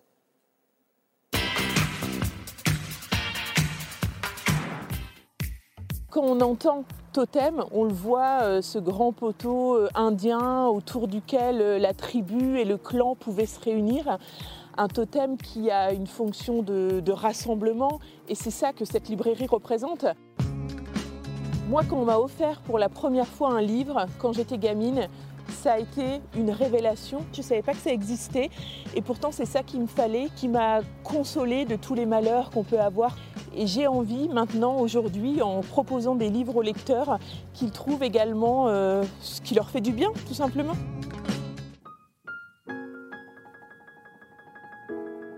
La déflagration, pour moi, ça a été les quatre tomes de la bande dessinée Blast de Manu Larsenet. On accompagne Polza Mancini pendant sa garde à vue. A-t-il commis le pire, lui, après avoir vécu le pire? On passe par des émotions très fortes qui sont aussi fortes que les dessins de Manu Larsenet, qui joue beaucoup avec le noir et blanc. Et de temps en temps, pour des moments très particuliers de la vie de son personnage, des pages pleines de couleurs. Mon cri de rage, c'est celui que j'ai envie de pousser à la fin de la lecture de La Maladroite. C'est la chronique d'un drame annoncé, celui de la disparition d'une petite fille née dans une famille malfaisante. Elle nous est racontée par toutes les personnes qui l'ont croisée, à l'école, à l'hôpital, dans son foyer, qui ont chacun vu qu'il se passait quelque chose dans cette famille, qui ont chacun tenté de faire quelque chose. On a l'impression que tout le monde fait son travail et pourtant on n'évitera pas le drame. Le livre à lire à voix haute, c'est Jeux d'un accident ou d'amour de Loïc Demey. L'histoire d'une rencontre amoureuse tellement fulgurante, tellement percutante pour le narrateur qu'il en perd l'utilisation des verbes. Donc il n'y a aucun verbe dans ce livre et pourtant tout est fluide. Donc c'est à partager avec son amoureux à voix haute. Le road trip que j'ai préféré, c'est Gang de la clé à molette d'Edouard Dabé. C'est l'histoire de quatre personnages euh, qui en ont marre de voir l'Ouest américain se faire défigurer par les grands projets, les barrages, les routes, etc. Qu'est-ce qu'ils ont pour eux? Une clé à molette, celle du titre, un bâton de dynamite. Qu'espèrent-ils pouvoir faire avec euh, leur clé à molette? Et pourtant, nous, ça nous donne de l'espoir, ça nous donne l'envie de bouger et de changer les choses. Et si vous aussi euh, vous avez envie de changer les choses, alors bah, devenez juré littéraire. Tiens, voilà, décidez de qui remportera le prochain prix France Télévisions roman et le prochain prix France Télévisions essai. 22 d'entre vous qui nous regardez ce soir peuvent composer ce jury qui devra donc décider des prix France Télé. Je vous proposerai avec euh, ma complice Olivia de Lamberterie six livres en compétition dans chaque catégorie, essai et roman, et puis vous aurez quelques semaines pour les lire, débattre avec nous et enfin choisir les lauréats. Prendrez-vous la bonne décision Inscription ouverte dès aujourd'hui et vous avez jusqu'au 31 janvier pour nous écrire une belle lettre de candidature. Pour cela, rendez-vous à l'adresse suivante. Elle s'inscrit en ce moment sur votre écran france-tv-vous.fr slash le club. On vous attend. Emmanuel Carrère. Ah, alors, nous avons parlé de vos chroniques pour l'Obs. J'aimerais que nous rentrions dans ce qui est votre autre euh, passion, autre casquette également, l'écrivain, cinéaste. Et voici Ouistreham, l'histoire d'une écrivaine, une écrivaine reconnue qui veut écrire un livre sur le travail précaire aujourd'hui en France. Alors pour cela, sans dévoiler son identité, en se faisant donc passer pour une autre, elle rejoint une équipe de femmes de ménage qui travaillent sur un ferry à Ouistreham. C'est le titre Ouistreham de ce film très beau qui sort aujourd'hui au cinéma. C'est une adaptation très personnel, très libre, du livre de Florence Aubenas intitulé Le quai de Wistreham, film qui pose énormément de questions, j'allais dire littéraires, passionnantes. Juliette Binoche est remarquable, comme toutes les actrices qui l'entourent et euh, qui sont pour beaucoup d'entre elles, mais on va en parler. Toutes Toutes Oui, non professionnelles. Des non professionnelles, amatrices. Comment est né ce film, Emmanuel Carrère? Euh, alors, c'est pas une initiative, c'est pas moi qui en ai eu l'initiative. Hein. Ce qui est rare. Oui, ce qui est très rare. Vous écrivez, vous pensez vos films. Normalement, oui, oui. Euh, mais euh, il se trouve que, enfin que Juliette Binoche voulait absolument faire. Un, le, le, point de départ, c'est vraiment le désir de Juliette Binoche. et elle a un peu fait le siège de Florence Somna, qui était, disons, réticente à, à ce que son, son livre devienne un film. Et je ne sais pas trop comment, à un moment, mon nom est sorti du chapeau quoi, entre, mm. entre elles. Et après un premier Florence moment... Somna ou, ou, Juliette Binoche Je crois que c'est Florence, Florence, Somna, mais enfin, je me suis d'abord dit pourquoi moi. Euh, et une fois qu'après m'être dit pourquoi moi, je enfin, j'ai euh, tout à coup saisi à quel point ça pouvait être passionnant de faire ça. Passionnant et en plus utile, enfin, parce que c'est quand même... Euh, euh, c'est quand même un film social, c'est un film qui essaye de montrer une, une réalité, euh, celle du, euh, bah, du des, des, gens qui travaillent dans la propreté, qui sont quand même mmh. environ 2 millions quoi, en France, qui travaillent dans des conditions très, très difficiles et qu'on peut considérer comme les, les invisibles de la société. et donc, voilà, il y, avait, il y a eu l'envie de faire ça, encore une fois, à quoi j'aurais pas pensé spontanément. Il y a eu l'envie aussi de réfléchir sur le rôle de la, du témoin, sur le rôle de cette femme qui mène une enquête dans un monde qui n'est pas le sien en se faisant passer pour celle qu'elle n'est pas. Et il y a eu l'envie ensuite, comme essentielle, de, euh, de travailler avec des acteurs et, surtout des actrices, parce qu'il s'agit principalement, mmh. principalement des femmes non professionnelles. Disons ça, c'est très vite devenu l'enjeu principal du film. Quoi. Essayer d'être vraiment d'être juste dans la peinture d'un milieu, d'un travail, de conditions de travail, et le faire avec des gens bah, qui, euh, qui savaient de quoi ils parlaient, quoi, qui, étaient, euh, qui jouaient peu ou plus ou moins leur propre rôle. Je veux dire, ça colle pas forcément. C'est-à-dire que les actrices qui sont agents d'entretien le sont dans la vraie vie. Le sont, oui, le sont ou l'ont été. Ou l'ont été. Ou l'ont été, oui. Euh, le livre de Florence Omna, Le Quai de Wistreham, se, déroulait en, 2007. Il a été publié en 2008. C'était il y a presque 15 ans. Qu'est-ce qui a changé depuis? Rien. Vraiment? Rien. Euh, ça, c'est non. Euh, enfin, de la vie de tous les gens qui, que, j'ai rencontrés, non. La situation est la même. Peut-être a-t-elle légèrement empiré. si vous voulez, c'est celle d'une, c'est celle d'une profession qui est à la fois, on, on, en a beaucoup parlé au moment des, au début de la pandémie, des confinements, vous savez, où on s'est mis à parler des, des activités, des métiers euh, essentiels et pas essentiels. on n'y avait jamais pensé auparavant, mais on s'est juste aperçu que les essentiels, ils étaient beaucoup moins considérés que les autres. Euh, c'est-à-dire et que notamment les gens qui, bah, qui font le ménage.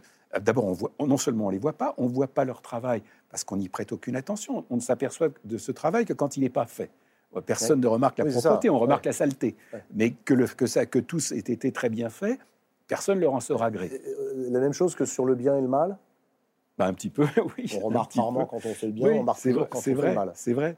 Il y a des scènes euh, incroyables d'ailleurs dans le film sur cette invisibilité de, de, ces femmes qui doivent faire travailler très vite. Ça, ça m'a beaucoup marqué dans le film.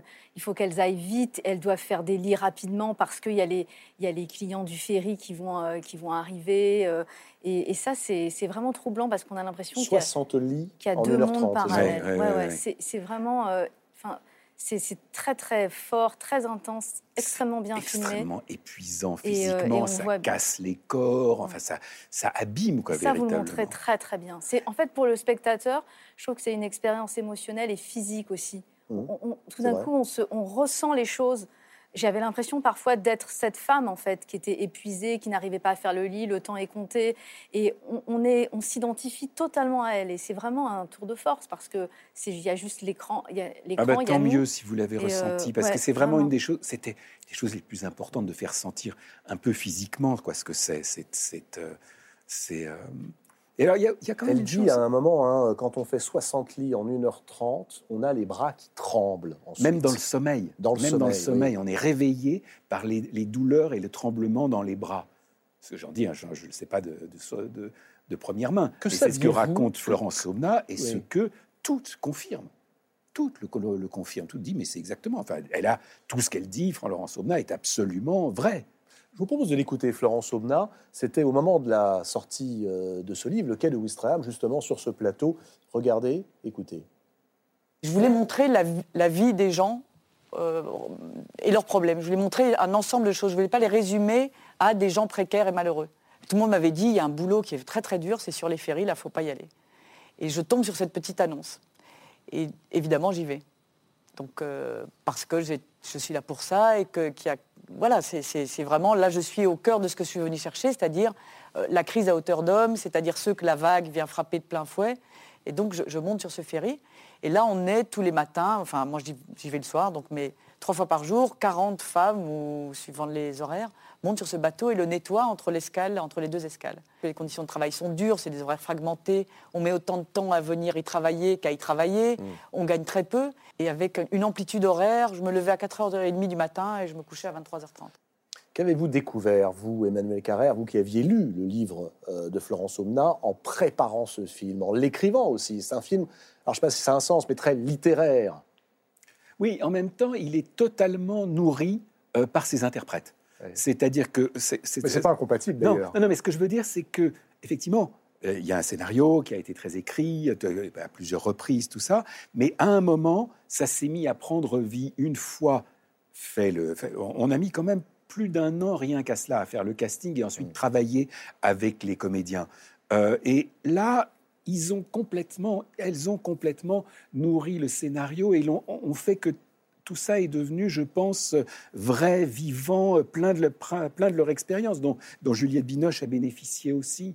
Euh, et bien sûr que là, j'ai euh, commencé à apprendre vraiment ce que c'était. Quoi. Euh, Je voudrais qu'on voit un extrait du film, justement. C'est le moment précisément où Marianne, l'héroïne, se fait engager comme agent d'entretien sur le ferry. Regardez.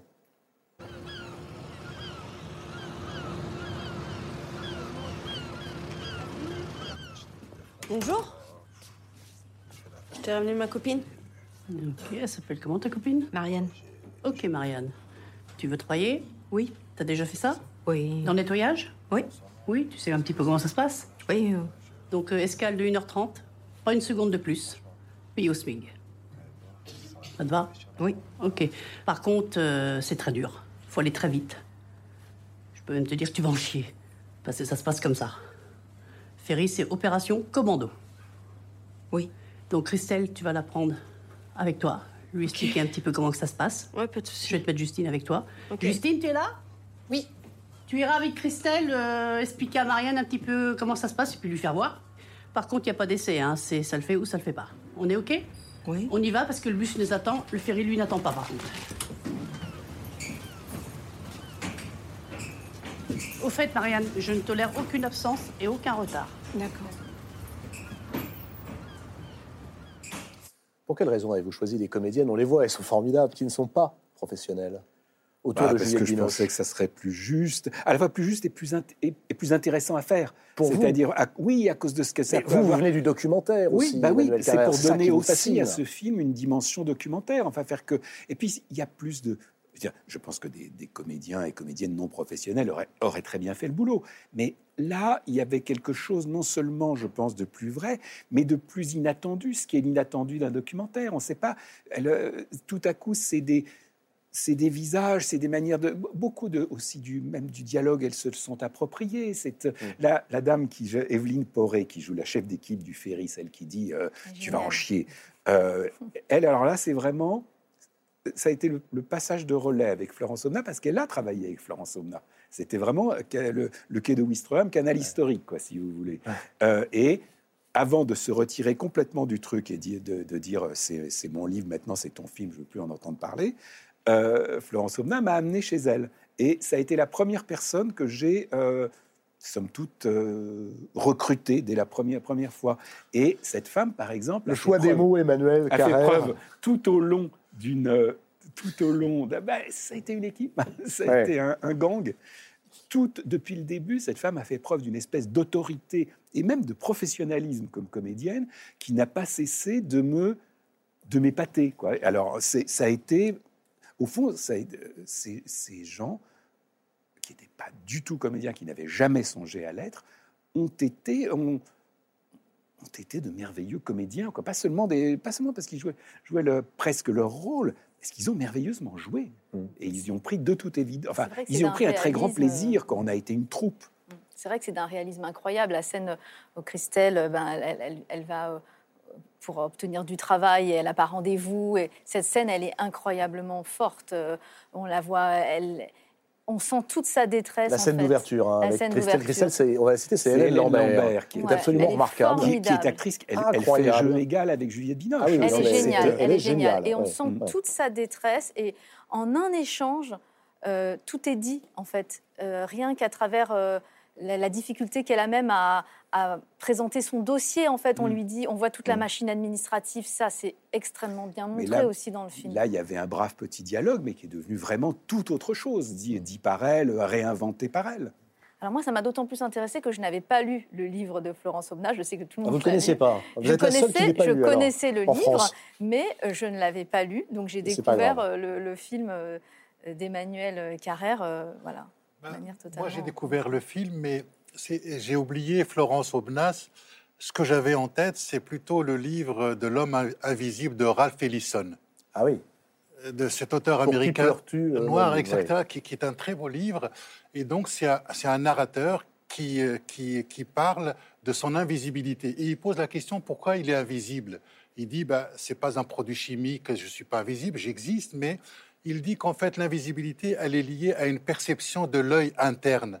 C'est-à-dire qu'en fait, l'invisibilité, c'est un voir à travers. C'est-à-dire que je, on ne vous, vous êtes là, mais vous êtes transparent. Vous n'existez Mmh, pas mmh. socialement. Et ce qui est très intéressant dans le, dans le film d'Emmanuel Carrère, c'est justement cette, comment on passe d'une invisibilisation à l'idée de la reconnaissance. De la reconnaissance en termes de travail, en termes de contribution, en termes d'estime sociale, qui, est important, et en même temps le fait qu'elles puissent devenir des comédiennes et des actrices, un autre potentiel, je dirais, de reconnaissance de talent qu'elles ont. Et je pense que le contraire de l'invisibilité, c'est quelque part cette idée de la considération et de la notion de la reconnaissance, parce que la, la question de notre identité, elle se construit de manière intersubjective par cette question de la reconnaissance. Et quand on reconnaît ce type de travail, quand on reconnaît ces hommes et ces femmes et du savoir qu'elles ont, on peut exister. Et, et donc, merci en tout cas pour ce, euh, de, de ce film qui permet de, de- de mettre cette question de la reconnaissance au centre. Merci. Il y a une autre dimension dans ce film et qui est une dimension toute euh, carrérienne. Là, c'est votre obsession, c'est la question de l'imposture. Peut-être est-ce la raison pour laquelle euh, ce n'est pas Florence Aubenas qui est l'héroïne de ce film, contrairement au livre, mais Marianne Vinclair. Oui, j'ai- enfin, je, je voulais quand même que ça soit euh, décollé de Florence Aubenas, même si ce qui est décrit, ce que le monde qu'elle le monde qu'elle décrit, la condition qu'elle décrit à laquelle elle participe, c'est vraiment le même et je- j'espère que Mm. c'est montré de façon aussi juste. Mais la démarche est un peu différente. Enfin, elle fait, elle fait la même chose. Mais alors, attendez, pardonnez-moi, mais pour quelle raison n'est-ce pas Florence Aubenas, la narratrice, Parce mais Marianne? Euh, D'abord pour avoir plus de liberté, si vous voulez, pour, euh, parce que là, je ne je peux pas faire faire à, n'im- à- à Florence Aubenas n'importe quoi, à une fausse Florence Aubenas du film. Là, c'est un autre personnage, c'est un personnage de fiction. Et en fait, si vous voulez, il y a un truc qui se passe. Quand vous faites ce qu'on appelle du journalisme d'immersion, Mm. c'est-à-dire que vous vous faites passer pour qui vous n'êtes pas, vous partagez une condition qui n'est pas la vôtre. Je pense que c'est quelque chose d'éminemment respectable, que ça peut donner des résultats extraordinaires, comme le quai de Wistreham, comme d'ailleurs le quai de Vigan de, George Orwell. Euh, c'est euh, bon, c'est vraiment pour la meilleure cause du monde et c'est très bien. Il n'empêche que ça va pas sans ambiguïté morale. Euh, si, on- malgré tout, on ment un peu aux gens.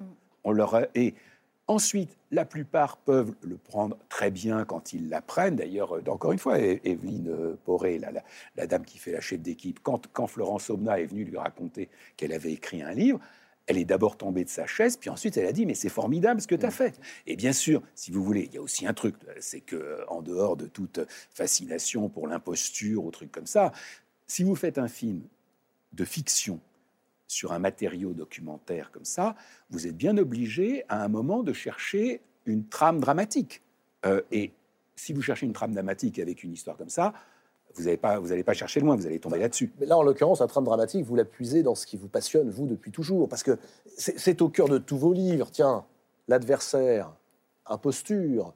Mais on pourrait prendre les autres également, euh, même chez Limonov, euh, dans d'autres vies que la mienne aussi. Ce sujet de l'imposture, de ce qu'il appelait votre héros, Philippe Cadic, Simulacre. un simulacre. Simulacre. Ce sujet-là vous habite Emmanuel Carrère depuis toujours et jusqu'à ce film. Pour quelle raison intime? Oui, je pense que vous exagérez un peu, qu'en réalité, il y a essentiellement l'adversaire qui est un livre là-dessus. Mais non, c'est vrai que euh, cette question, la question de ce truc-là, c'est pas tant l'imposture que la, la position de témoin. Qu'est-ce que c'est qu'être témoin Et jusqu'à quel point, quand on est témoin, on est impliqué dans ce qu'on regarde? D'une certaine manière, c'est le sujet, puisque euh, de, du, du royaume, c'est quoi, c'est quoi d'être un évangéliste? Alors, avec une, euh, c'est-à-dire d'être témoin de quelque chose, dont d'ailleurs, en l'occurrence, on n'a même pas été témoin direct, mais d'essayer de raconter cette histoire à laquelle on n'a pas assisté, euh, qui était, et, mais qui devient le cœur de votre vie et le cœur de la vie de, de gens jusqu'à euh, jusqu'à nos jours. Cette, cette situation du témoin, euh, ça, c'est vraiment en fait le truc que je, te- que, que je trouve obsédant. Emmanuel, on peut être, on peut être choisir d'être témoin sans opter pour cette forme d'imposture. Moi, c'est une question, même dans mon travail, je me suis souvent posée, parce que j'avais travaillé notamment dans un centre de rétention administrative. Est-ce que je devais justement me, faire passer pour autre ou pas? Et, j'ai- et j'ai- je continue de penser que quand on se présente en tant qu'écrivain, on obtient beaucoup, en fait, on obtient plus. Alors, je suis- Pourquoi? Parce que finalement, quand vous, vous inventez un personnage, vous n'allez pas forcément euh, toucher à la réalité intime des êtres. Ils vont vous dire ce qu'ils veulent bien vous dire, de la Mm. même façon Mm. que les, les, les amis de, de- de Marianne dans le livre vont lui dire ce qu'elles ont envie de dire. Alors que quand vous dites que vous êtes écrivain, il y a parfois une sorte de complicité euh, très forte, d'ailleurs que vous montrez dans, dans- dans certains de vos livres, hein, notamment celui sur les juges, euh, justement sur les juges, euh, qui se crée une confiance qui fait que tout d'un coup, les, les gens vont vous confier des choses intimes de leur vie qu'ils ne confieraient pas ailleurs, et vous touchez à une vérité intime par cette, euh, par cette forme de- d'authenticité, de, sincérité, puisque vous- il n'y a pas de masque en fait. Alors, vous êtes là pour ça. Je suis tout à fait d'accord. Comme vous, d'ailleurs, moi, moi c'est un truc que j'ai jamais fait, tout en le désapprouvant pas du tout. Mais moi, je, je- quand je fais du reportage, je le fais toujours, euh, enfin, euh, à visage découvert. Mais vous dites même- qui vous êtes, vous Si, si je veux faire un reportage sur des néo-nazis, j'irai pas leur dire, écoutez, voilà, je, je suis néo-nazi comme vous. J'irai dire, je suis pas de votre bord, mais voilà, ça m'intéresse de savoir euh, qui vous êtes. Et je pense que je, je peux absolument, euh, dans ces conditions, on peut absolument obtenir que les gens vous parlent, qu'ils se livrent, tout ça. Ce que vous n'aurez pas, c'est la douleur dans les bras. C'est les bras qui, euh, c'est les bras qui tremblent toute la nuit. Ça, euh, il faut avoir fait ce qu'a fait Ah Florence ouais, Somna pour le savoir. Pour que les gens vous parlent, oui. Mais ce que c'est dans un truc dont, dont la base, c'est la fatigue, dont la base, c'est de se lever à 4 heures du matin, de tout le temps d'être dans cet état d'épuisement perpétuel, de n'être pas vu, tout ça. Ça, euh, vous l'obtenez pas en allant seulement euh, voir, boire des coups avec les, avec les gens et en leur demandant de parler de leur quotidien.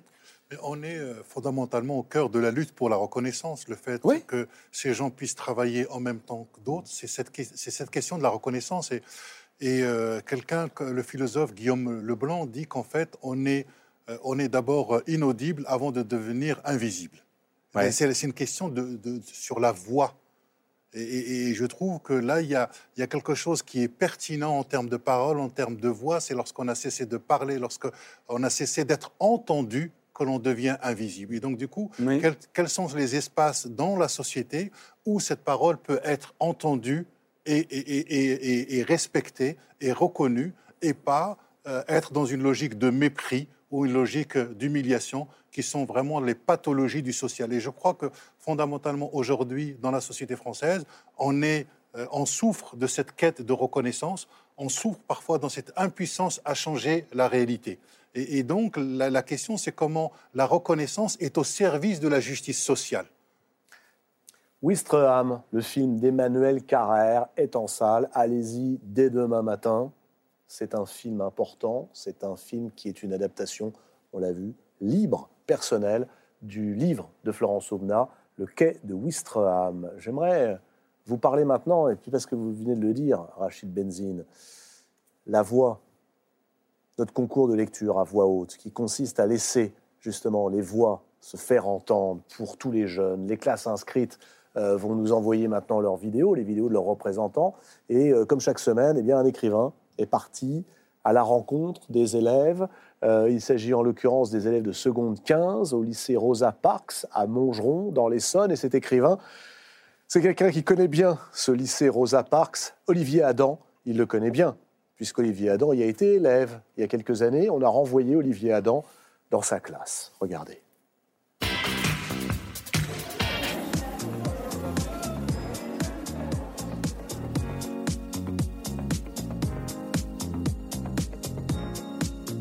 Pour vous, c'est quoi le, le plaisir ou le sens de, de- de lire ces textes à voix haute?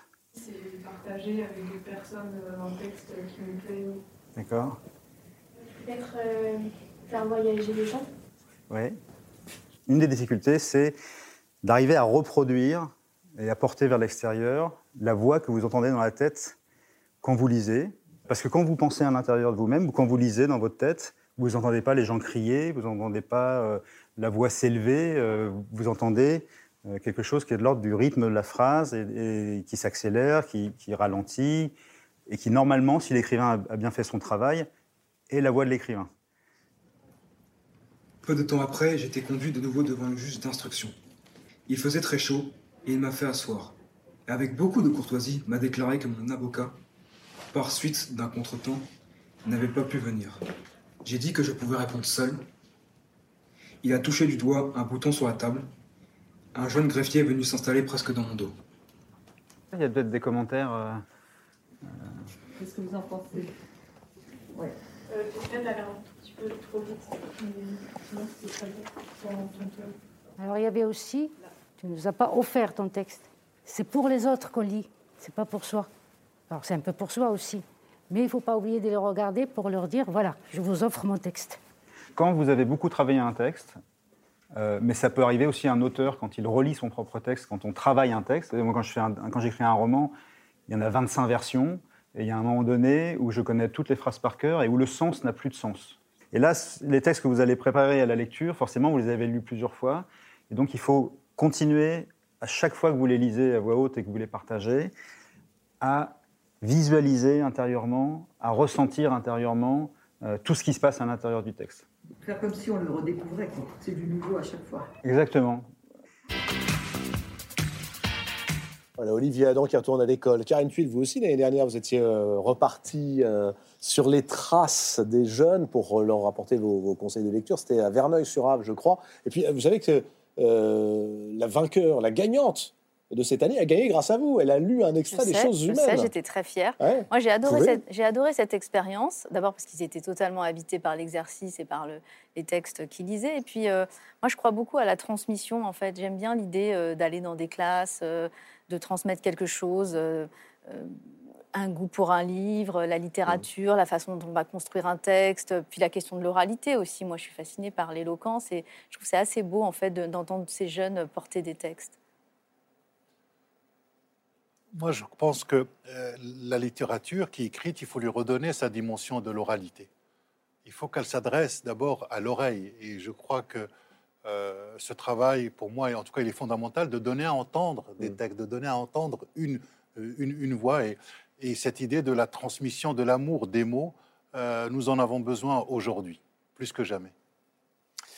Voilà, on arrive à la fin de cette émission. Merci beaucoup, Emmanuel Carrère, Karine Merci. Tuile, Rachid Benzine, d'avoir participé à cette émission. Merci à vous de l'avoir suivi. Je vous rappelle que vous pouvez euh, tenter de remporter euh, les livres de nos invités en répondant à la question qui va vous être posée dans un instant, juste après le générique de l'émission, sur les réseaux sociaux de la Grande Librairie. On se retrouve la semaine prochaine, mercredi prochain. D'ici là, vous pouvez voir et revoir cette émission en replay ou alors l'écouter en balado-diffusion sur toutes les plateformes de podcast. Je vous souhaite une belle soirée et surtout de bonnes lectures. À la semaine prochaine.